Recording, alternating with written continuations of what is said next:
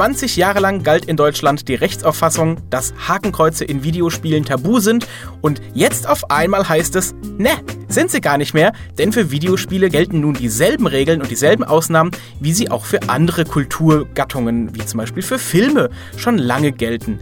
Die Sozialadäquanzklausel in 86a greift jetzt endlich und bei uns ist heute ein ganz besonderer Gast, nämlich der Paul Dalk. Hallo Paul, du bist der Head of USK Online. Jetzt sag doch erstmal, was macht ein Head of USK Online? Schönen guten Tag ähm, und danke für die Einladung. Ähm, Head of USK Online ist einfach die fantastische englische Bezeichnung für äh, den Abteilungsleiter. Also ich bin hauptverantwortlich für den Bereich USK Online und der Bereich USK Online ist eine von drei Unterabteilungen, den die USK hat.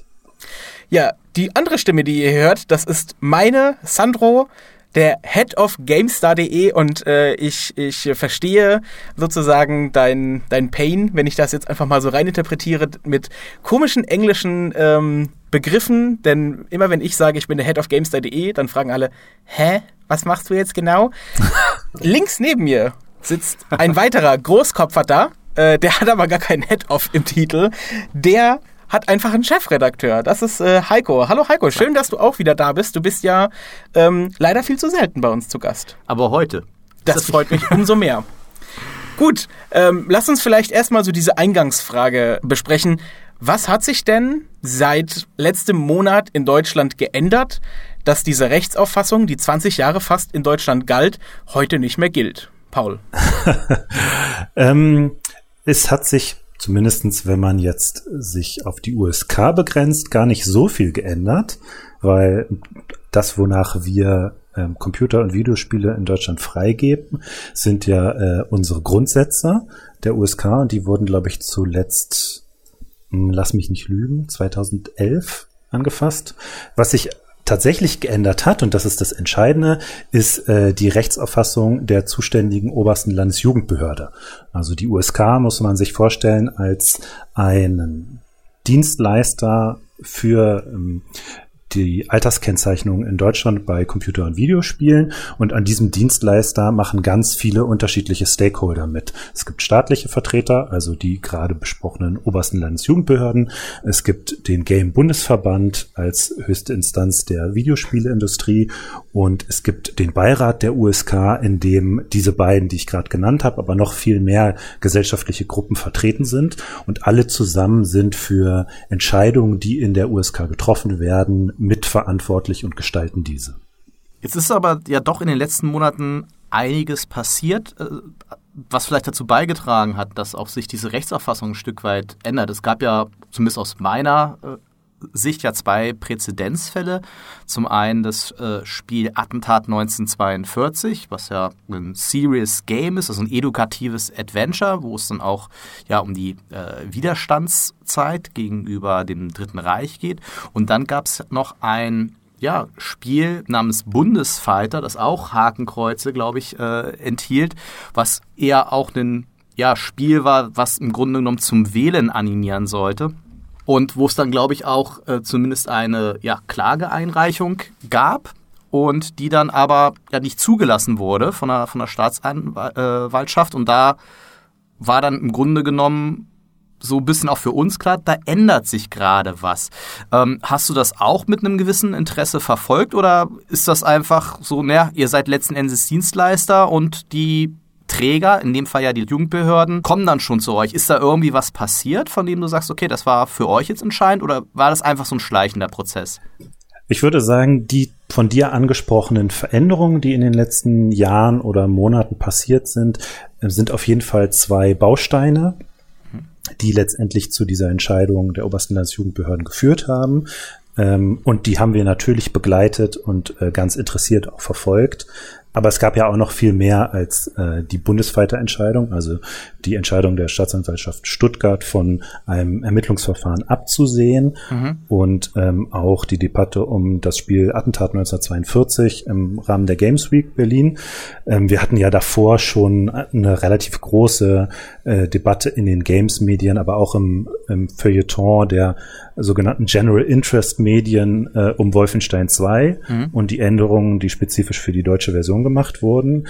Und das sind natürlich alles ähm, viele kleine Bausteine, wo immer wieder ähm, an verschiedenen Positionen innerhalb des Beirats der USK, aber auch diesen obersten Landesjugendbehörden, die auch in der USK sitzen. Also sie sind jetzt nicht extern und wir interpretieren unsere Service-Funktion auch nicht, dass wir nur darauf warten, dass die sagen, jetzt macht mal. Aber es ist natürlich das Entscheidende in diesem Verfahren, dass ähm, der große Schutzfaktor für die Wirtschaft des USK-Kennzeichens, mhm. der kommt daher, dass innerhalb des Verfahrens, für das die USK verantwortlich ist, dass in Gemeinschaft mit den obersten Landesjugendvertretern gemacht wird und daraufhin ein rechtsgültiger Verwaltungsakt entsteht. Also es ist ein relativ juristisches Verfahren, was auf medienpädagogischen, medienrechtlichen Entscheidungen der Gutachter, die in dem Gremium drin sind, basiert oder fußt,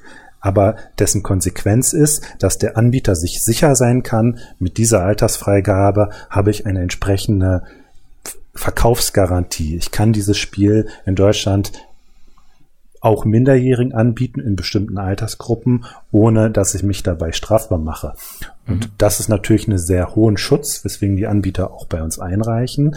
Und neu ist hier, dass wir jetzt gemeinsam entschieden haben, dass diese Rechtsauffassung, die bisher Standard war und höchstrichterlich ja auch abgeurteilt, trotz des sehr langen Zeitraums, äh, in dem diese Entscheidung mal getroffen wurde, Ende der 90er, ähm, sich inzwischen durchgesetzt hat, dass man einfach ähm, dieses Verfahren jetzt auch mit der Sozialadäquanzklausel ähm, mit einbezieht.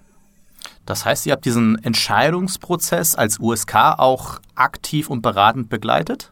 Ich würde sagen, also die USK als Institution ist ja kein Jugendschutz, kein Jugendmedienschutzexperte mhm. und die Abwägung, ob man die den Paragraph 86a anwenden darf oder nicht, ist ja zunächst auch eine juristische Frage.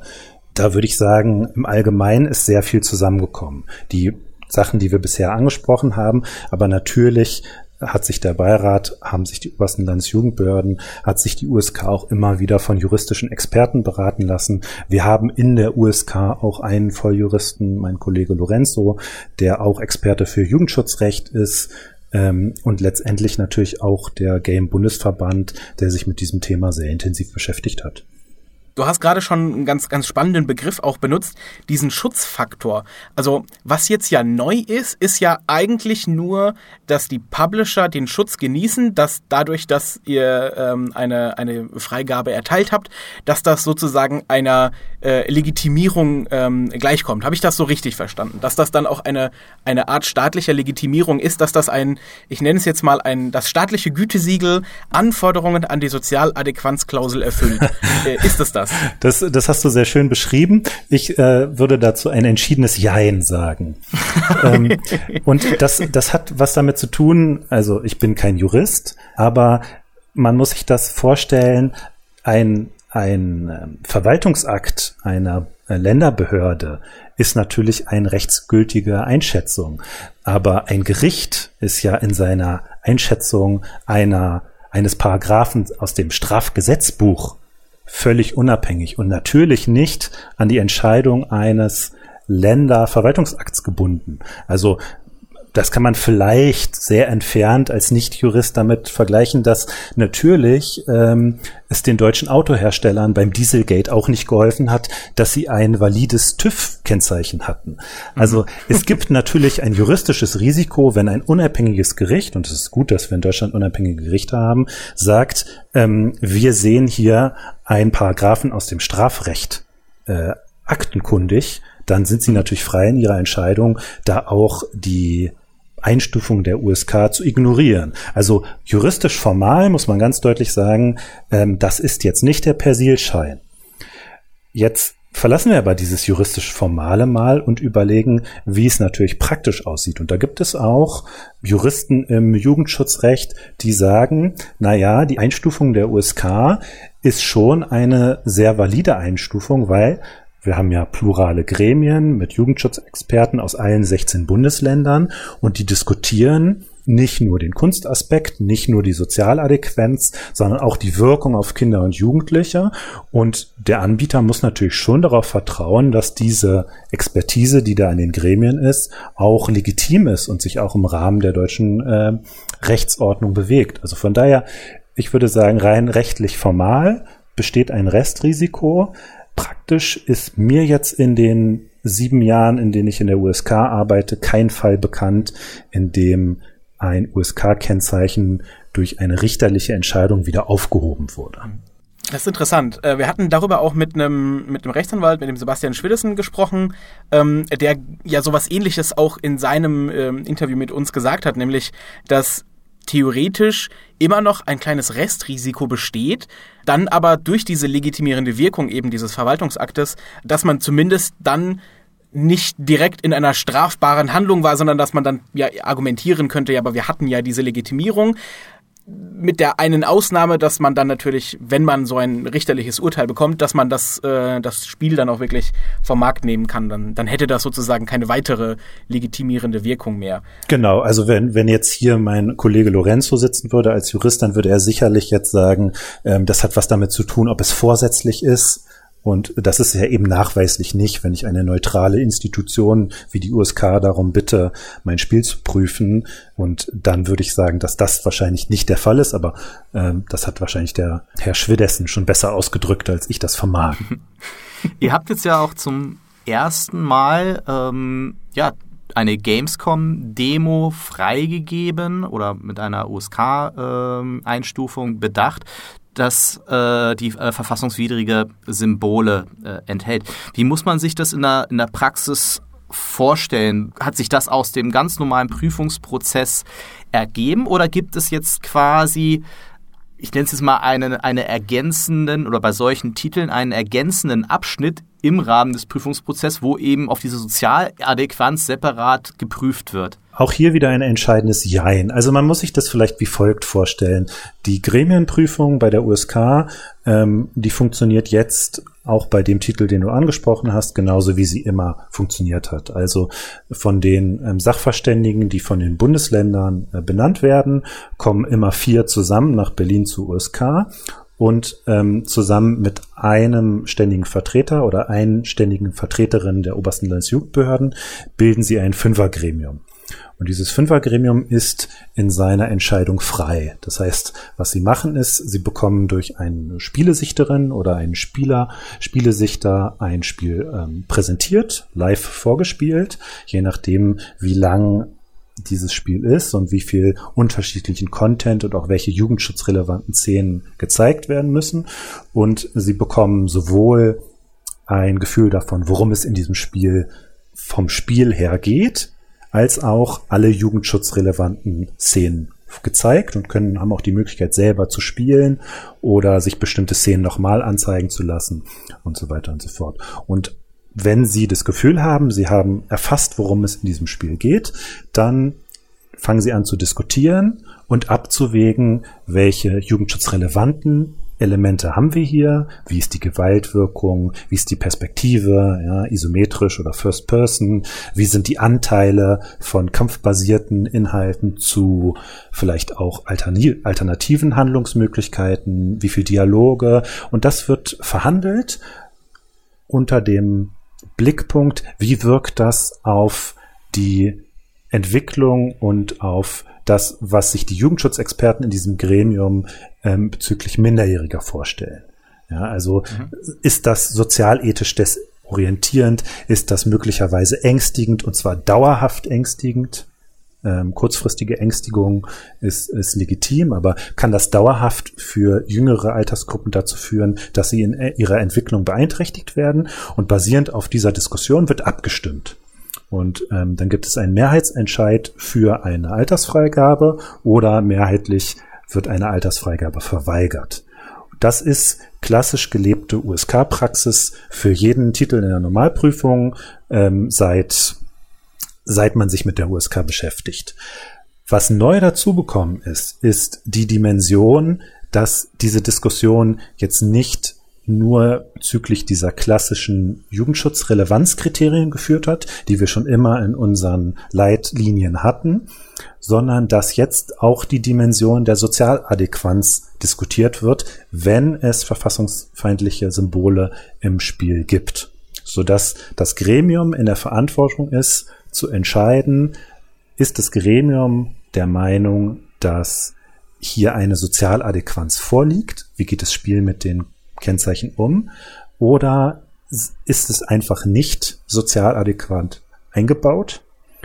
Und wenn es nicht der Fall ist, dann muss es ganz formal, ist der 86a erfüllt und dann muss eine Freigabe verweigert werden.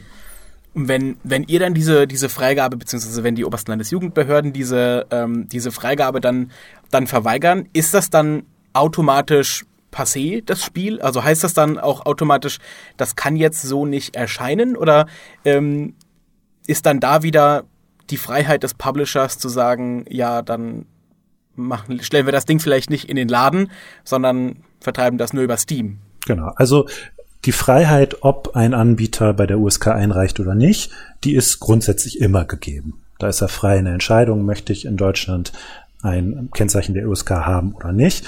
Ähm, gerade für die Online-Veröffentlichung, die du angesprochen hast, ist das ja für den Verkauf an Minderjährigen nicht unbedingt zwingend notwendig. Grundsätzlich hat der Anbieter immer die Möglichkeit, gegen eine einmal erteilte Entscheidung der USK in Berufung zu gehen. Also das ist auch nichts Neues, sondern ist bei der USK schon immer so gewesen, dass natürlich plurale Gremien mit unterschiedlichen Jugendschutzexperten zwar alle unter den gleichen Argumenten urteilen und abstimmen, aber dass man natürlich als Anbieter vielleicht auch die Möglichkeit ergreifen möchte zu sagen, ich finde aus den und den Gründen ist mein Spiel doch durchaus für 16-Jährige zumutbar und dann kann er in Berufung gehen, dann gibt es ein neues Verfahren mit neuen Jugendschutzsachverständigen und es wird neu entschieden. Diese Möglichkeit, sein Vetorecht äh, zu nehmen, hat nicht nur der Anbieter, sondern hat auch der staatliche Vertreter.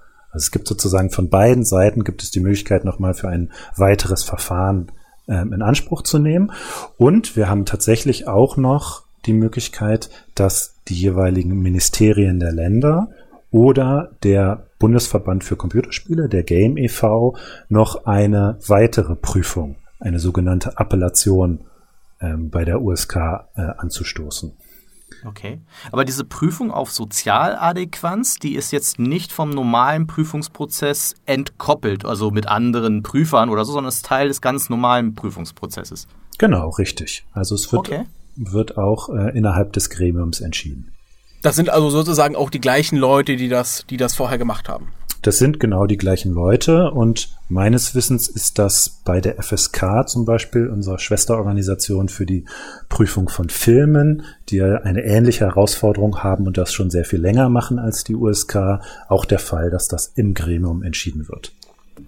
Da stellt sich mir jetzt natürlich schon so die Frage, warum hat das so lange gedauert? Also ich hatte jetzt zum Beispiel nicht das Gefühl, dass ich irgendwie also es hat sich ja weder vom Gesetz was getan, noch würde ich sagen, hat sich jetzt unbedingt in den letzten Monaten oder so oder sogar jüngeren Jahren etwas gesellschaftlich getan an der, an der Akzeptanz von Videospielen und auch vor allem an der Akzeptanz von Videospielen als, als ein Kulturgut. Ähm, warum hat das denn dann trotzdem so lange gedauert? Warum lebt dieses, dieses Verfahren nicht einfach schon seit, seit Jahren so? Ich möchte darauf zwei Antworten geben, weil ich sehr bin sehr wohl der Meinung, dass äh, sich ganz viel getan hat. Nämlich genau das, worüber wir eingangs gesprochen haben. Immer wieder kleine Bausteine hinsichtlich, wie wird in der Gesellschaft in Deutschland werden Computerspiele wahrgenommen. Und ich glaube, da hat sich in den letzten Jahren doch sehr viel getan. Wenn man nochmal zehn Jahre zurückguckt, was jetzt für so ein Medium nicht so richtig viel Zeit ist, dann haben wir bezüglich der Spruchpraxis der USK, aber auch bezüglich Diskussionen wie ähm, der Killerspieldebatte und auch was können Medien wie Computerspiele für äh, Stories erzählen. Ja, seitdem sind Walking Simulators geschehen, sind Titel geschehen wie Life is Strange, ähm, wie Spec Ops the Line, wo mhm. ähm, dann auch wirklich immer wieder auch Debatten von Kunstfreiheit geführt wurden. Ähm, das hatten wir, glaube ich, vor, ähm, ja, vor zehn Jahren noch nicht und da hat sich auch gesellschaftlich was getan. Und ich glaube, dass diese vielen Bausteine, die wir gesprochen haben, die unterschiedlichen Juristenmeinungen, die behördlichen Entscheidungen der Staatsanwaltschaft, aber auch die Feuilleton-Debatten, dass die alle dazu geführt haben, dass hier dann tatsächlich doch es zu einem Umdenken kam in dieser Auffassung der Rechtspraxis. Nicht zu vergessen natürlich auch die Debatten in den Fachmagazinen. Na, äh, was, äh, er hatte noch eine zweite Antwort, Achso, Entschuldigung. Genau. Ja, das wollte ich also die, ja, ach, sorry. Das ist völlig okay. Die, ich hatte es auch vergessen, aber danke, Sandro. Die, die zweite Frage, die, also ich wäre jetzt so provokativ und würde sagen, hat das wirklich so lange gedauert? Aha. Weil natürlich sind 20 Jahre eine lange Zeit, wenn man vom, vom Wolfenstein-Urteil Ende der 90er ausgeht. Aber ähm, wenn wir jetzt das Medium-Computerspiel mal mit anderen Medien vergleichen, wie Buch oder Film. Ich meine, über Buch brauchen wir nicht sprechen, das ist deutlich älter. Aber also für den Film habe ich mal rausgesucht, die erste FSK-Prüfung für ein für eine Filmvorführung war 1949. Mhm. Also die haben schon noch ein paar Jahre Vorsprung und auch die ähm, haben sicherlich in den ersten 20 Jahren ganz erheblich an ihrer Spruchpraxis gearbeitet. Und das wird auch innerhalb der USK weiter so passieren, dass diese Sachverständigen, 50 an der Zahl, ähm, kommen aus allen unterschiedlichen Bereichen in Deutschland. Sie kommen, sie sind alle Jugendschutzexperten, aber sie kommen können sowohl Streetworker als auch Lehrer, als auch Wissenschaftlerinnen, als auch aus den Ministerien kommen. Und die haben auch eine grundsätzlich unterschiedliche Computerspielaffinität. Da sind ähm, viele dabei, die selber auch spielen. Ähm, da sind welche, die aber auch vielleicht mit Jugendlichen arbeiten, die äh, Probleme mit Computerspielen haben, mit exzessivem Spielekonsum, mit Suchtverhalten, mit Glücksspiel, die dementsprechend dann vielleicht ein bisschen kritischer sind und ich finde, man erkennt an der Spruchpraxis der USK der letzten Jahre, wenn man uns ein bisschen begleitet, schon sehr stark, dass dass auch ein Wandel in der Gesellschaft äh, da abgebildet wird. Ja, also ich würde das tatsächlich auch so sekundieren. Ich war ja selbst ein äh, paar Jährchen auch Mitglied in der Jury des Deutschen Computerspielpreis, die ähnlich heterogen äh, besetzt ist, eben auch aus äh, Wissenschaft und äh, Spielern, aber eben auch Politik. Und ähm, bis ich dann aus Gründen nicht mehr Jurymitglied war, aber das ist vielleicht Thema eines anderen Podcasts. Ähm, aber was man auch da festgestellt hat, es gab eine Entwicklung und zwar wirklich von Jahr zu Jahr. Und ich glaube, das darf man auch nicht vergessen. Es gab, glaube ich, auch in den, gerade in, den, in der jüngeren Vergangenheit eine starke Entwicklung, was die Entscheidungsträger äh, angeht. Wenn man sich die politische Landschaft anschaut, wenn man sich auch die Gremien anschaut, und das ist eigentlich auch ganz normal, weil es ein bisschen auch ein Wandel der, der Generationen auch äh, angeht. Wenn man jetzt sich viele Entscheidungsträger anschaut in der, in der Politik, und das ist auch parteiübergreifend, dann sind das mittlerweile doch schon verhältnismäßig viele Menschen, die bereits mit Computerspielen aufgewachsen sind und deswegen auch einen anderen Bezug zu diesem Medium haben, als Menschen, die erst über ihre Kinder mit Computerspielen in Berührung gekommen sind. Und das ist für mich ein ganz normaler äh, Prozess.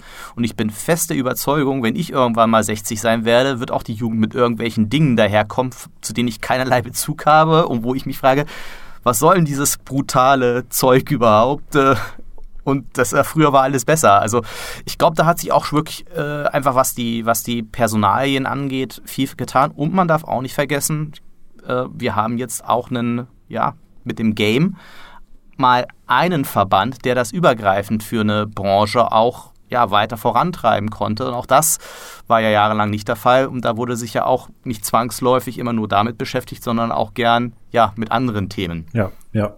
Also finde ich, finde ich auch gut und wir sind jetzt zwar schon tief in der ähm, Medienphilosophie und weg von den äh, verfassungsfeindlichen Kennzeichen, ähm, aber allein wenn man sich anguckt auch, was für ein Entwicklungssprung das Medium Computerspiel gemacht hat. Also wie weit, wie viel weiterentwickelt haben sich Filme und Bücher in den letzten 20 Jahren. Und äh, jetzt erinnern wir uns mal kurz an die 90er zurück und wie da äh, die ersten 3D-Spiele aussehen und äh, wie jetzt äh, Wolfenstein 2 aussieht. Und dann kann man das ja ex extrapolieren, wie, wie Computerspiele in 20 Jahren aussehen werden. Ähm, also da wird es dann auch noch Bedarf für Debatten geben, ähm, für Kunst, aber auch für äh, Jugendschutz. Kann man vielleicht auch wieder dann den, den Bogen äh, zurückspannen ähm, zu, den, zu den Symbolen, vielleicht ein bisschen noch in den, zu den Praxisbeispielen mal kommen oder ein bisschen ja, Blick in die Glaskugel werfen, weil ich finde, da spricht so einen ganz interessanten Punkt an, weil zur Sozialadäquanz gehört ja auch sowas wie Satire. Und ähm, ich stelle mir zum Beispiel Satire mit 8-Bit-Klötzchen-Grafik viel, viel schwerer umsetzbar vor, als mit den modernen Methoden, die wir heutzutage haben, wie du eben schon sagst, ne, bei einem, bei einem Wolfenstein. Ist das so? Würde ich behaupten. Das ist eine steile These. Das soll ja auch ein bisschen diskutiert werden. Sonst ja nicht meine, mehr einig sein. Meine steile Gegenthese ist, dass äh, jedes Spiel, das mit 8-Bit-Klötzchen-Grafik daherkommt, automatisch Satire und zum Lachen wow. ist. Wow. du bist aber auch jung und weißt nicht, wie schön Ganz das genau. damals auf dem Ich bin- C64 ich bin alles war. Und, und so. ein, ein Hasser. Ähm, bevor wir zu dieser, zu dieser Frage, ich würde, würde, würde sie gerne nachher beantworten, Okay. weil ich sie nachher gerne nochmal stellen würde. Aber äh, Paul, wir haben jetzt mal uns so drei, ähm, drei, vielleicht auch vier Testcases ausgedacht, die wir mit dir du- durchgehen würden. Ähm, stellen wir uns vor, du bist die USK. Und ähm, und zwar die komplette USK, inklusive der obersten Landesjugendbehörden und der ständigen Vertreter. Und angenommen, wir wären Publisher, die jetzt unsere ähm, Spiele bei dir einreichen. Ich habe jetzt mal so drei bis vier Testcases, wie gesagt, mir rausgesucht. Ähm, den ersten, der ist relativ easy. Wir behaupten einfach mal, wir haben ein Serious Game produziert. Da beschäftigen wir uns damit, was ist tatsächlich in der Geschichte passiert. Also mit, mit Historikern und wir möchten das so, so akkurat wie möglich wiedergeben.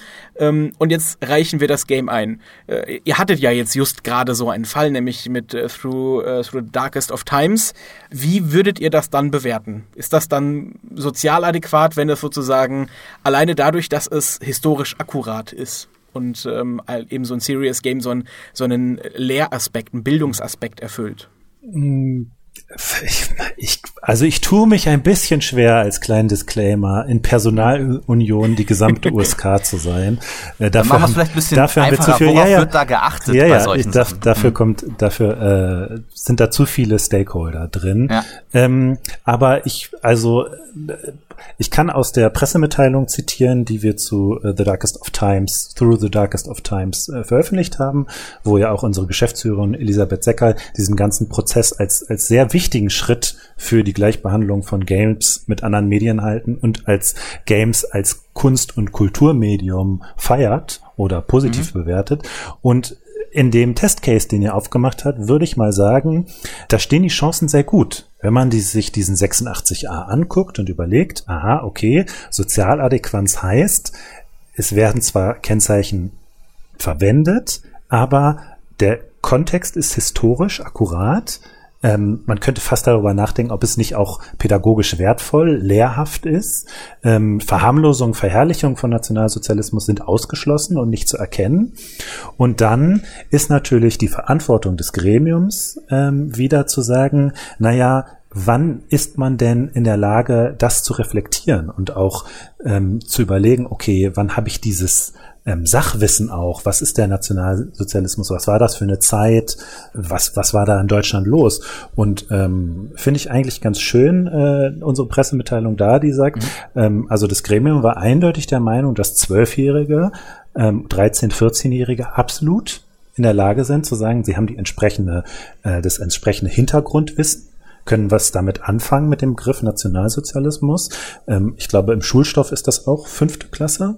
War es jedenfalls ja, bei sechste mir. Klasse war es zumindest bei mir auch, ja. Genau, also das ist dann sozusagen der Moment, da hat man das auch in der Schule, kann das einordnen und äh, dann kann das Gremium auch ähm, guten Gewissens vertreten, zu sagen, okay, hier sind Jugendliche, ältere Kinder in der Lage, das zu spielen und trotzdem ähm, ausreichend Distanz dazu aufzunehmen. Also es finde ich ist eigentlich äh, eine gute und auch richtige Entscheidung, die hier getroffen wurde. Wie ist es denn mit satirischen Inhalten? Wir haben ja selbst diese Diskussion auch in unserer Community sehr, sehr oft verfolgt beim, beim Thema Wolfenstein äh, 2, weil da wurde sehr oft der Vergleich zu Inglorious Bastards gezogen. Ne? Also wo die aus meiner persönlichen Sicht, also diese Grenzen zwischen purer Unterhaltung und Überzeichnung und Satire häufig sehr, sehr fließend sind und aus meiner Sicht auch, persönlichen Sicht, jetzt nicht immer so ganz glasklar zu bestimmen sind, wie es ja auch für eine USK-Einstufung eigentlich äh, nötig ist. Wie verhält es sich mit solchen Fällen, also bei, bei Spielen, egal jetzt welches Genre, die eben die Zeit des Nationalsozialismus satirisch überzeichnen? Ja, ähm, finde ich, ist eine ganz schwierige Frage, die ich jetzt auch ähm, allgemein nur beantworten kann, weil natürlich die Frage nach Satire ist ja immer, verstehe ich den Witz? Ähm, das ist dann wieder eine Frage, wo man sagen muss, welche Altersklasse reden wir hier ähm, und auch in was für einer gesellschaftlichen Sozialisation bin ich, weil so eine Alterskennzeichnung gilt ja für alle äh, nicht nur für die, die es verstehen. Und eine ganz andere Dimension, die natürlich wahnsinnig schwierig ist zu beantworten, ist, wer findet's lustig? Ja, also ist der Witz, äh, funktioniert der? Und mhm. macht er es schlimmer oder weniger schlimm? Also ähm, Aufgabe der USK-Gremien ist ja nicht äh, Witztheorie zu machen, ähm, sondern eine Jugendschutzrelevanz festzustellen und ähm, entsprechend eine medienrechtliche Entscheidung zu fällen. Und zu Inglourious Bastard sage ich gleich was. Aber wenn man sich so ein bisschen die Geschichte der USK anguckt und auch die Spruchpraxis der Bundesprüfstelle, mit der die USK ja nur das Thema verwandt hat, aber ansonsten die unabhängig von der USK entscheidet, mhm. ähm, dann gab es in der Vergangenheit, wenn wir ein paar Jahre zurückgehen, immer wieder auch noch Entscheidungen, wo ähm, Spiele indiziert wurden, weil man gesagt hat, die Verbindung von Gewaltdarstellung und Ironie verstärkt sich gegeneinander. Mhm. Und das ist ja beim Film eigentlich, wenn wir jetzt über die Tarantino-Filme uns äh, vor, vor das geistige Auge holen, genau umgekehrt, wo man sagt, da werden ähm, völlig übertriebene Stilmittel eingesetzt und ähm, die sind erkennbar fiktiv und deswegen sind sie eher distanzierend und damit schwächen sie sozusagen die Jugendschutzrelevanz ab. Deswegen wäre ich vorsichtig zu sagen, das ist jetzt eindeutig schon entschieden, in, in welche Richtung es bei bei der Frage Satire oder ironischer Darstellung geht. Heißt, es wäre dann wirklich eine Entscheidung ganz klassisch von Fall zu Fall und es ist da wesentlich schwieriger irgendwie zu sagen, hier wird eine Präzedenz geschaffen. Das ist, das ist sowieso ein guter Punkt, den du da ansprichst, zu sagen, es ist eine Entscheidung von Fall zu Fall. Und das muss man auch nochmal ganz deutlich sagen. Die USK entscheidet für jedes Spiel separat. Und natürlich aus 40.000 Entscheidungen, Einzelentscheidungen, bildet sich eine Spruchpraxis, aber jedes Spiel mit Hakenkreuzen, was in Zukunft bei der USK eingereicht wird, wird als Einzelfall entschieden und wird einen neuen Fall aufmachen. Für Inglorious Bastards als Vergleich, wenn, wenn jetzt, das kommt ja tatsächlich vor, der USK Online-Bereich der USK macht ja auch Beratung für Anbieter Mhm. Ähm, wenn da jetzt jemand anruft vom Publisher und fragt, Paul, ähm, ich habe hier das und das Spiel, ähm, wie sollen wir das jetzt einreichen? Das ist irgendwie so wie in Glorious Bastards oder stell dir vor wie, wie Iron Sky, wenn den Film jemand kennt. Ja, ähm, was, was, was, was, wäre, was wäre jetzt deine Antwort? Wir möchten das morgen einreichen. Dann würde ich sagen, mh, mm, lieber Publisher, das, das könnt ihr machen, das ist eure freie Entscheidung. Ähm, so vom, vom Bauchgefühl habe ich da eine leicht angezogene Handbremse. Ähm, einfach von der Frage, ist das, ist das, sind das die Spiele, mit denen man die ersten Entscheidungen macht? Mhm. Ähm, so ein Prozess muss sich ja entwickeln. Und ähm, ich weiß nicht, wie die FSK als äh, Institution für Filme entschieden hätte, wenn sie 1950 schon äh, Inglourious Bastards gezeigt bekommen hätte, ähm, bevor sich äh, durchgesetzt hätte in der Gesellschaft, dass diese Art von Persiflage oder überzeichnete Gewaltdarstellung, die Tarantino da etabliert hat, dass das ein ähm, allgemein akzeptierter Ausdruck von Film ist, äh, ab 16 Jahren in dem Fall, ja. Mhm. Ähm, da, da wäre ich vorsichtig. Das heißt, wir stehen hier auch wirklich noch an einem, am Anfang eines Prozesses, der auch noch lange nicht abgeschlossen ist. Auf jeden Fall. Auf jeden Fall. Wir haben jetzt den ersten Schritt gemacht und ähm, ich glaube, man kann nicht unterschätzen, wie gut das ist für das Medium und wie froh wir auch als USK sind und auch alle anderen Stakeholder, dass Computerspiele als Kunst- und Kulturgut diesen wichtigen nächsten Schritt gemacht haben Aber von meinem Gefühl, deswegen die angezogene Handbremse, stehen wir jetzt am Anfang einer viel schwierigeren Diskussion. Die Diskussion, die wir die letzten zehn Jahre geführt haben, gerade in der Gamer-Community ja auch mit einigem Ärger, war ja immer zu sagen, wie kann das eigentlich sein, dass Computerspiele nur Unterhaltung sind und pauschal keine Kunst? Unglaublich. Mhm. Wie kann das sein? Das kann man eigentlich nicht verargumentieren. So, Jetzt ist dieser Punkt unstrittig. Jetzt sagt man, man kann das verargumentieren, aber jetzt müssen wir erstmal Argumente führen. Argumente mhm. finden. Und ähm, also mir fallen da schon Argumente dafür und dagegen ein. Und die Herausforderung wird nicht sein, dass ich diese Frage beantworte, sondern dass die Sachverständigen in den USK-Gremien dafür gute Argumente finden. Also eine 18er Freigabe für Wolfenstein 2 in der Uncut-Version, würdest du jetzt sagen, ist, ist nicht hundertprozentig gesetzt? Kann ich, kann ich tatsächlich gar nicht sagen, weil ähm, ich das Spiel nicht ausreichend kenne. Dann hätte ich noch ein zweites Beispiel, das ein bisschen in eine ähnliche Richtung geht, nur die Satire vermissen lässt. Das ist auch ein, wir nennen es einfach mal, wir nennen jetzt einfach mal keinen Namen, sondern wir beschreiben sie nur mal. Es ist ein realistischer Shooter, der spielt im Zweiten Weltkrieg. Nennen wir ihn Ruf der Ehre. Und darin sind ähm, einfach Vorgänge aus der, aus der Nazi-Zeit zu sehen.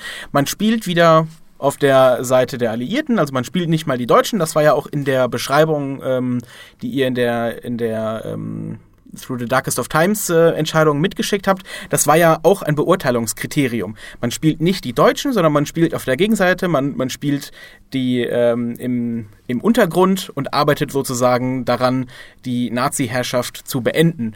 Jetzt spielen wir da einen, einen, einen Ego-Shooter, der erzählt eine Geschichte. Ist diese Geschichte an sich dann halt auch schon ähm, Kunst? Oder kann das, weil da überhaupt kein satirischer Aspekt dabei ist oder, oder ein, ein anderer Aspekt, der das ähm, künstlerisch wertvoll erscheinen also lässt? Also weder satirisch noch edukativ. Ja, genau. Mhm. Ähm, sind auch wieder gleich mehrere, mehrere Antworten, die mir dazu einfallen. Ihr stellt so, so ausführliche Fragen. Ähm, also ich würde sagen, in dem Fall würde sich das USK-Gremium ähm, angucken, wie ist denn, sind denn, ist denn die Darstellung von verfassungsfeindlichen Kennzeichen ähm, in diese Story eingebettet? Welchen, welchen Rahmen spielen die? Welche Frequenz, welche Intensität? Ähm, wie ist die Wirkung auf Kinder und Jugendliche in diesem Fall? Wie, wie ist die Wirkungsvermutung des Spiels insgesamt? Wie stark ist die Rahmung der, der Geschichte. Ich glaube, du wirst gleich nochmal erklären müssen, was die Wirkungsvermutung und die Rahmung der Geschichte bedeutet.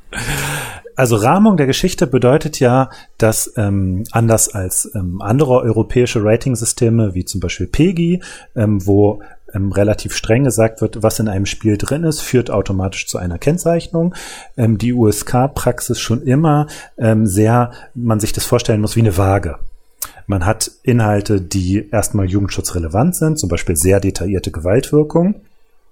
Und dann hat man Möglichkeiten, mit denen man diese Gewaltwirkung rahmt. Das heißt, man sagt, okay, man kämpft zwar, ähm, aber warum kämpft man? Mit welcher Motivation kämpfe ich? Wie ist die Geschichte? Warum als Protagonist kämpfe ich? In, in was für einer Situation kämpfe ich? Ist das eine Verteidigungssituation? Bin ich in einem Survival-Shooter? Oder ähm, kann ich auch einfach die Passanten an jeder Ecke umschießen und es wird dann vom Spiel auch besonders belohnt, dafür, dass ich irgendwelche ähm, unbeteiligten Zivilisten ähm, ummähe. Ähm, das sind alles ganz unterschiedliche Punkte, die auf diese Waage gelegt wird. Wo dann am Ende gesagt wird, okay, im Zusammenspiel aller dieser Faktoren ähm, wird die Wirkungsmacht eines Computerspiels umfasst. Also Wirkungsmacht in dem Sinne, wie wirkt das auf Kinder und Jugendliche in einem bestimmten Alter. Natürlich wirkt ein, ein Overwatch aus der First-Person-Perspective sehr viel intensiver. Ich bin sehr viel näher drin, als wenn ich ähm, World of Warcraft äh, spiele, wo ich in der Third-Person bin, wo alles auch immer in lustigen äh, Zahlen drin ist und wenn ich dann noch weiter rausgehe auf Civilization, wo ich ein sehr abstraktes Spiel aus der isometrischen Perspektive habe, wo ich dann wieder eine Ebene raus bin und mir noch deutlicher gezeigt wird, du bist eigentlich in was, was sehr nah an einem Brettspiel ist und sehr weit weg von dem, was die Lebenswirklichkeit von Kindern und Jugendlichen ist. Hm. Das ist äh, vielen, vielen Dank für die Überleitung, weil es ist tatsächlich auch eine Diskussion, die Sandro und ich über diese Thematik geführt haben, wo wir unter uns auch uneins sind, weil du auch gerade von der Abstraktion sehr stark gesprochen hast. Es gibt ja verhältnismäßig viele historische Strategiespiele, die teilweise extrem abstrakt sind, die aber letzten Endes es dir ermöglichen, mit den Achsenmächten den Zweiten Weltkrieg zu gewinnen. Nennen wir es Eisenherzen 4. völlig. Zum Beispiel. So völlig aus der Luft. Völlig, völlig, außer, völlig also, außer Luft gegriffen. Ja, wo sich auch historischen Figuren bedient wird, historischen Ereignissen, die dann auch so pa passieren, wo man also auf der einen Seite sagen könnte, es hat einen sehr, sehr starken edukativen Charakter, es ist sehr abstrakt. Nichtsdestotrotz ist es in der Theorie möglich, äh, eben die Achsenmächte zum, zum Sieg zu führen. Komplizierter Fall, oder? Auf jeden Fall würde ich euch zustimmen. Kein einfach gelagerter Fall. Und ähm, ich bin auch in einigen Fällen froh, dass ich nur in der beratenden Funktion bin und nicht in derer, die das dann entscheiden müssen. Ähm, weil natürlich ist es ein fließender Übergang zu sagen, wir haben hier ein sehr ähm, historisch akkurates ähm, äh, militärisches Strategiespiel, was ich vielleicht auch dazu nutzen könnte, um im Schulunterricht für meine äh, Videospielaffine fünfte oder sechste Klasse einfach mal auch Geschichte erlebbar zu machen. Mhm. Ähm, das kann man ja auch sehr gut einsetzen äh, wenn es so einen sehr sauberen historischen Kontext bietet. Ähm, aber wo ist die Grenze zum Geschichtsrevisionismus, wenn ich ähm, mit NS Deutschland die Weltherrschaft äh, dann im, im, in der Kampagne äh, erreichen mhm. kann oder als DLC oder im Multiplayer. Ähm, da sind wir dann plötzlich bei Fragestellungen, wo ähm, wo ich mir auch als äh, Nichtjurist nicht anmaße, äh, entscheiden zu können, ob hier der 86a dann greift oder äh, nicht greift. Mhm. Ähnliches gilt dann wahrscheinlich auch für historische Multiplayer-Shooter, oder? Wo man auf äh, Seiten der, der Achsenmächte spielen kann. Das hätte ich jetzt nämlich auch gefragt. Jetzt hast du mir meine Frage geklaut. Entschuldigung. Ah, schade.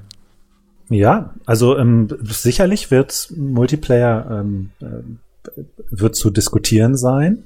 Ähm, auch da ist wieder die Frage, wie ist es gerahmt? Wenn wir uns jetzt mal äh, ein fiktives äh, Battle Royale vorstellen, in dem es keine, keinerlei Story-Rahmung gibt, sondern einfach nur jeder mit einer Wehrmachtsuniform äh, akkurat rumlaufen kann, dann wo ist sozusagen die staatsbürgerliche Aufklärung?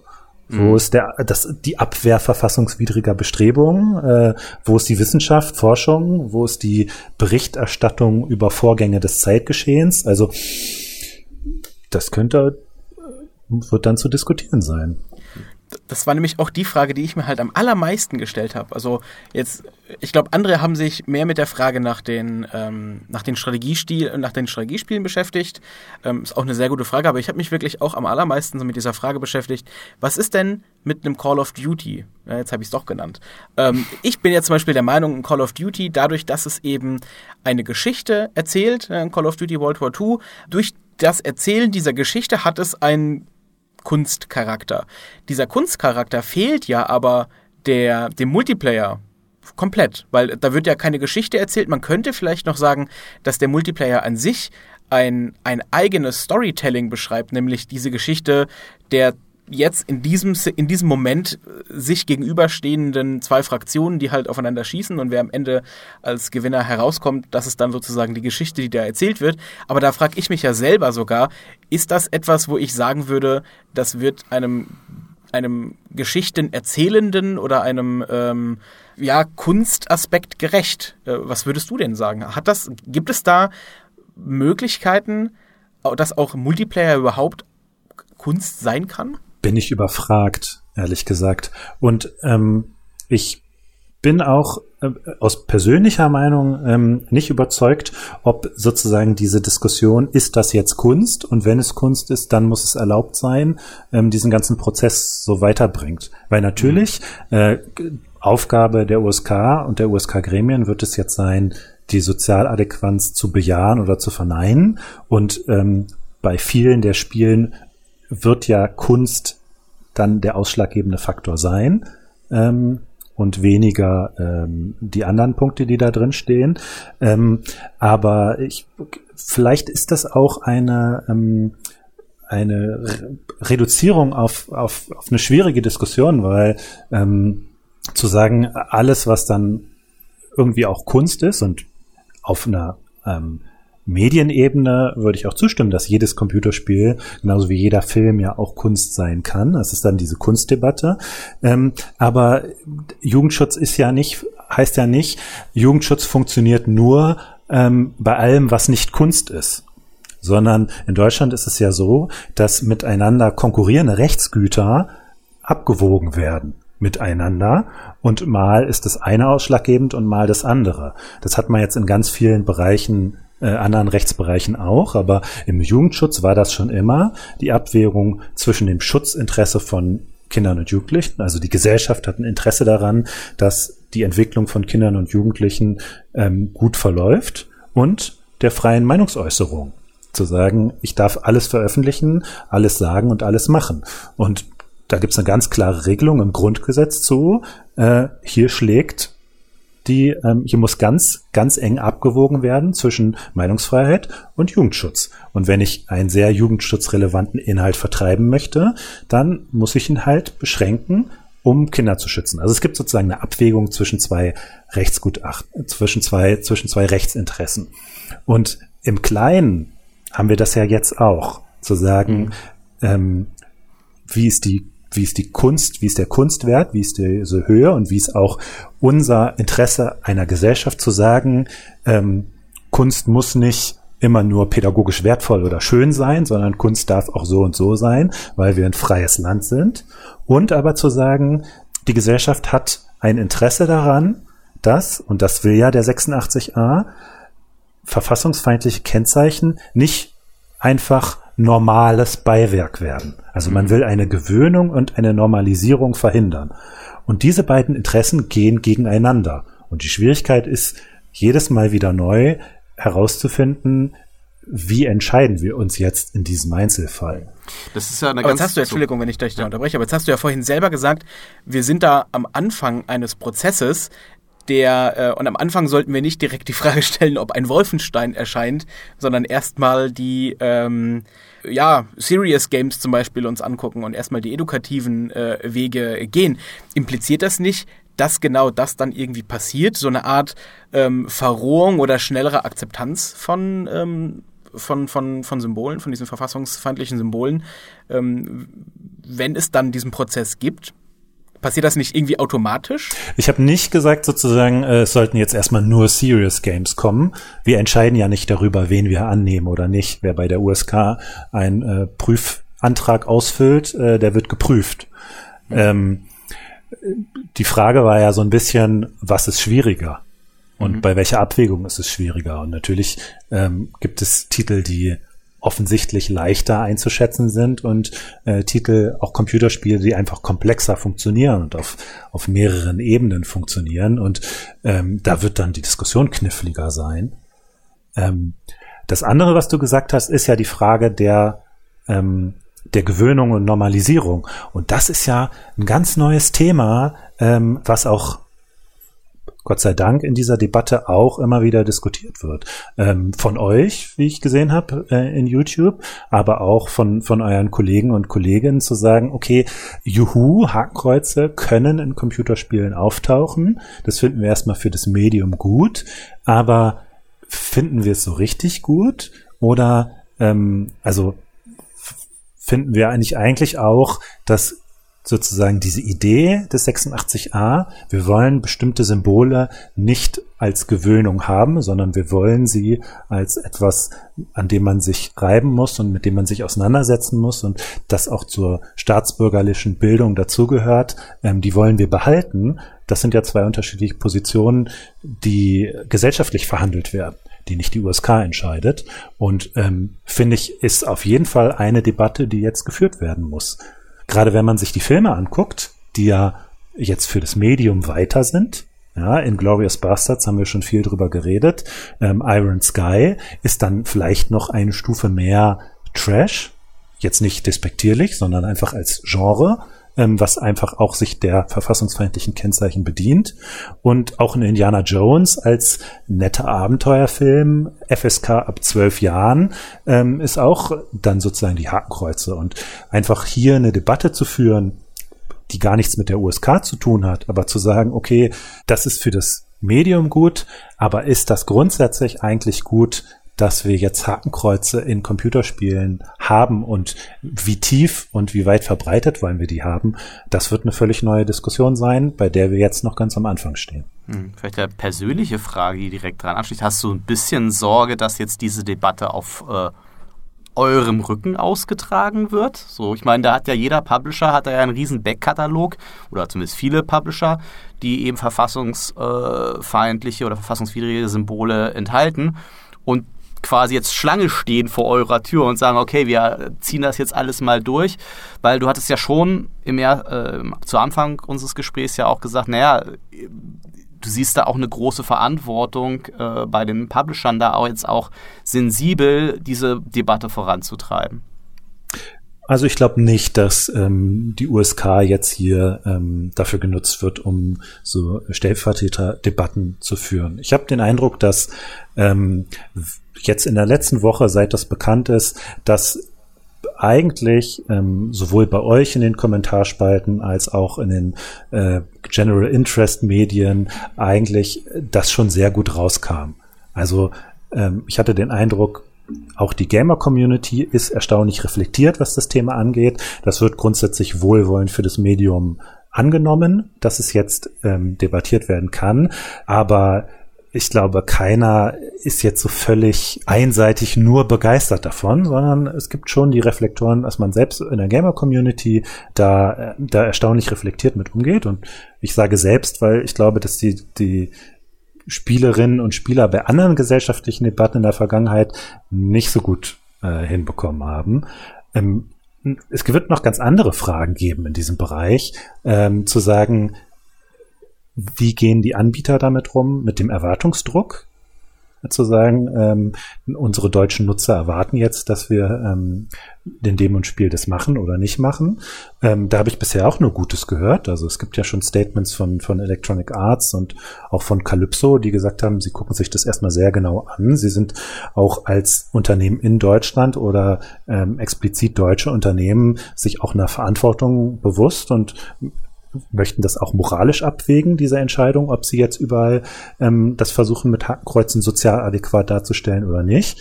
Und ähm, zu guter Letzt wird ähm, sicherlich bei der USK die Diskussion geführt werden, wie gehen Eltern und Erziehungsberechtigte damit um, wenn sie äh, ihrem, ihrer Tochter oder ihrem Sohn ein Computerspiel kaufen ähm, und dann plötzlich sehen, dass äh, da Hakenkreuze drin sind. Ähm, und wie wird das akzeptiert?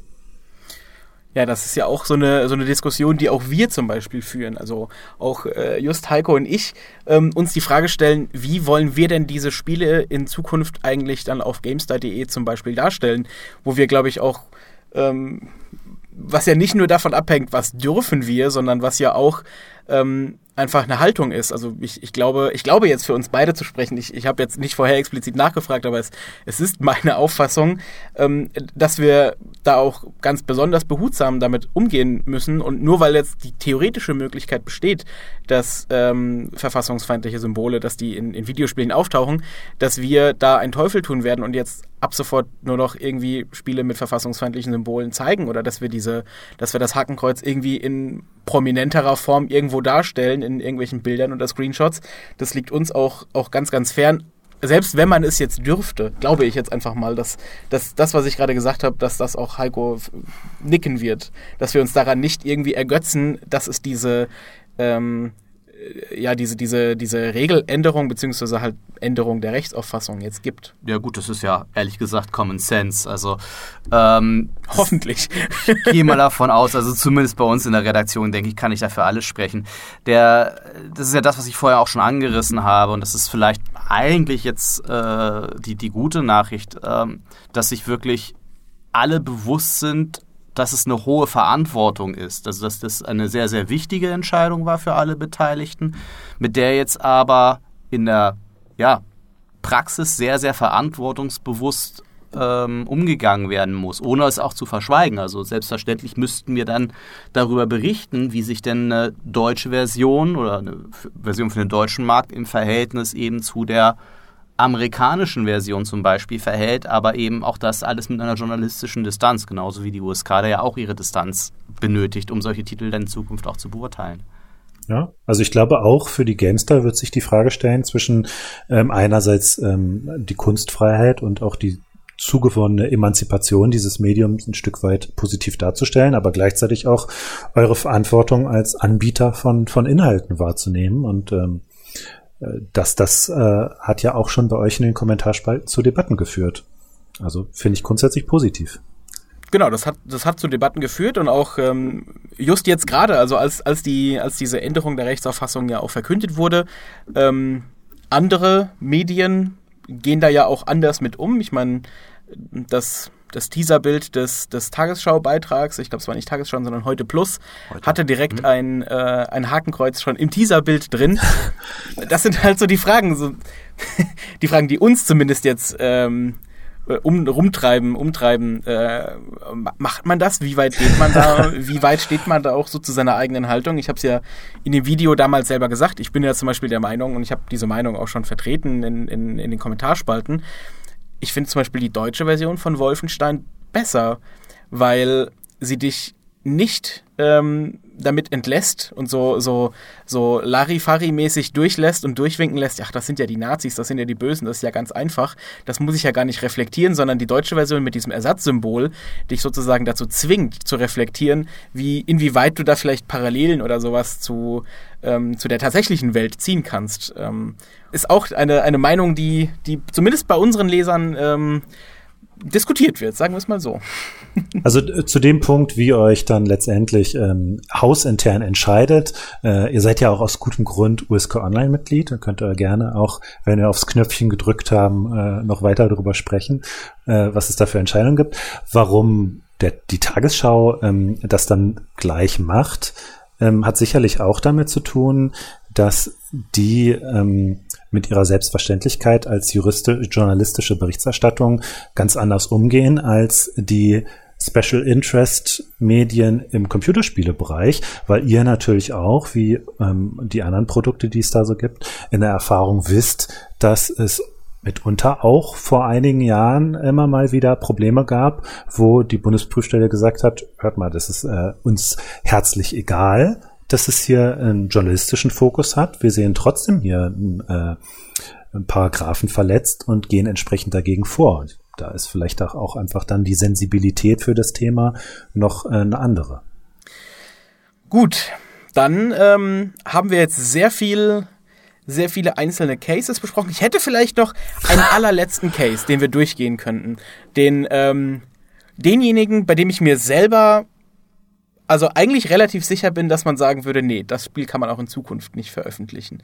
Aber ich würde es einfach mal zur Diskussion stellen. Und zwar ein, ein Spiel, das aus deutscher Sicht spielt, das nicht diesen, ähm, das nicht diesen, diesen Punkt hat, dass, es, dass du gegen die Nazi-Diktatur spielst, sondern dass man es aus der Sicht ähm, ja, eines, eines Nazis oder zumindest aus deutscher Perspektive ähm, nachempfindet. Kann das dann trotzdem, je nachdem, also dieses Spiel soll jetzt natürlich nicht ähm, den Nationalsozialismus verherrlichen, aber kann das dann trotzdem sozial adäquat sein?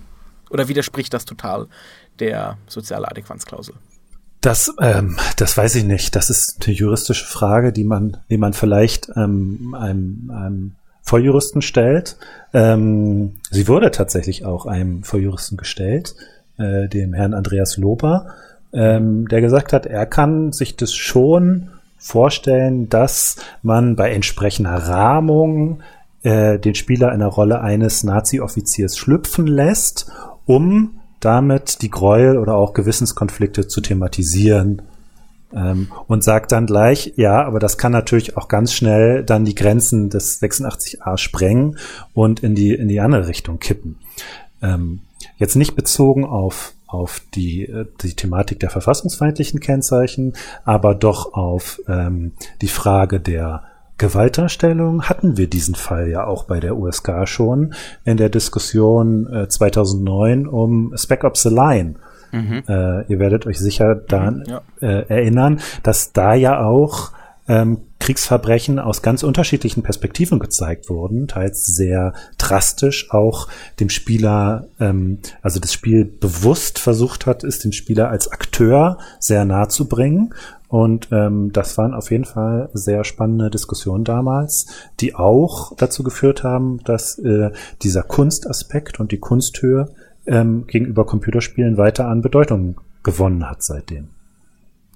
Und es kann ja auch durchaus sein, dass durch diesen ja den Wirkungseffekt, den ja auch Spiele haben, auch gerade so eine Schockwirkung für Erwachsene oder eine drastische Wirkung äh, umso intensiver äh, wirkt. Und da gibt es ja auch durchaus, finde ich, Beispiele aus dem filmischen Bereich, wenn man sich an ja, Filme erinnert wie Die Brücke von Remhagen oder äh, Steiner und das Eiserne Kreuz. Da gibt es ja tatsächlich auch Filme, die das zumindest auf der Filmebene schon mal durchexerziert haben.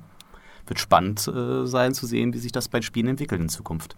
Auf jeden Fall. Und ähm, wo dann auch, je nachdem, wie der Spielende das spielt, ähm, das vielleicht auch kippt zwischen staatsbürgerlicher Aufklärung und Glorifizierung. Also die große Herausforderung der Spiele ist ja, dass sie anders als bei den Filmen eben keinen so festen Regisseur haben, der vorher die Dramaturgie und die Kamera und die Inszenierung festgelegt haben, sondern wir haben halt den Spieler, der, der im Zweifelsfall dann auch einfach die Kamera länger verweilen lässt oder die Dramaturgie kaputt macht, weil das anders spielt, als es ursprünglich vom äh, Programmierteam gedacht ist. Ähm, das werden auf jeden Fall spannende Diskussionen, ja. Das ist eine super spannende Frage. Eigentlich wollte ich jetzt gerade zur Abmod übergehen, aber das ist so eine gute Frage. Kann denn, also spielt es denn dann eine Rolle, dass man sozusagen die, die Freiheit hat?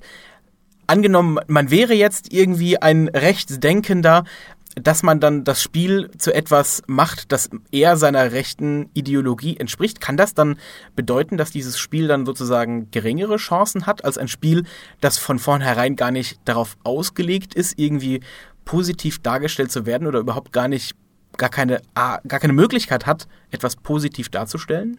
Ich kann mir schon vorstellen, dass die Gremien sich mit der Frage beschäftigen werden müssen, wie kann es instrumentalisiert werden? Ähm, das wird eine Frage sein.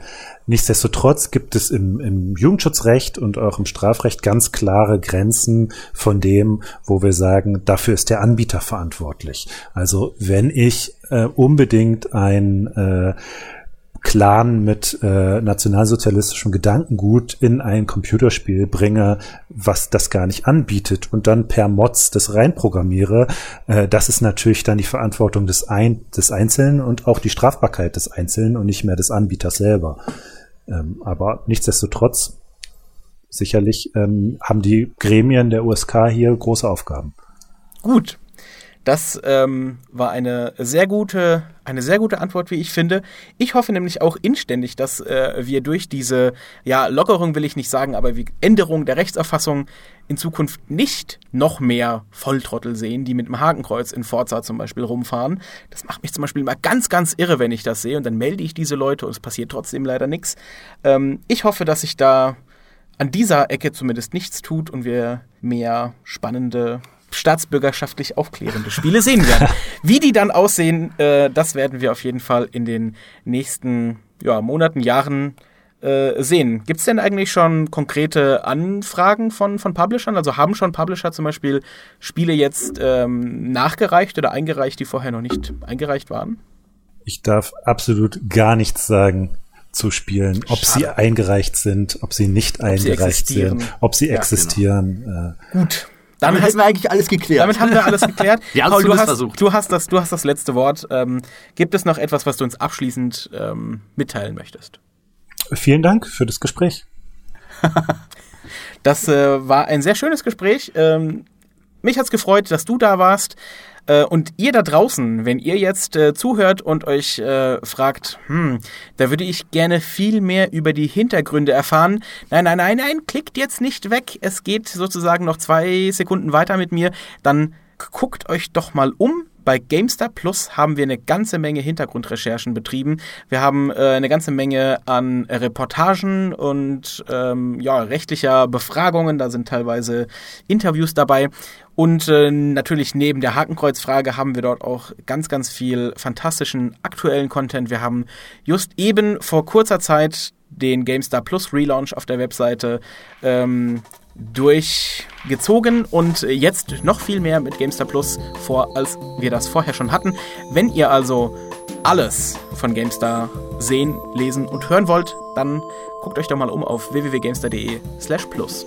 Äh, Paul, vielen Dank, dass du da warst. Äh, Heiko, vielen Dank auch, dass du dich hier mit mir in die Höhle des Löwen gesetzt hast. Man muss dazu sagen, in dieser Kabine ist es ungefähr 438 Grad heiß. 39. 39 jetzt. Ähm, ja, vielen Dank und bis bald. Macht's gut. Ciao. Danke Tschüss. dir. Ciao, danke.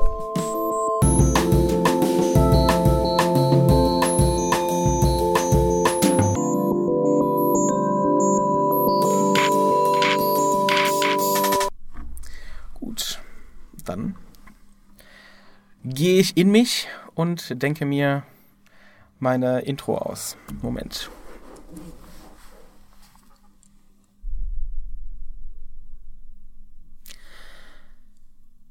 Fast 20 Jahre hat es gedauert, beziehungsweise 20 Jahre. Ach, Wololo. Tut mir leid, sorry. Jetzt trinkt er.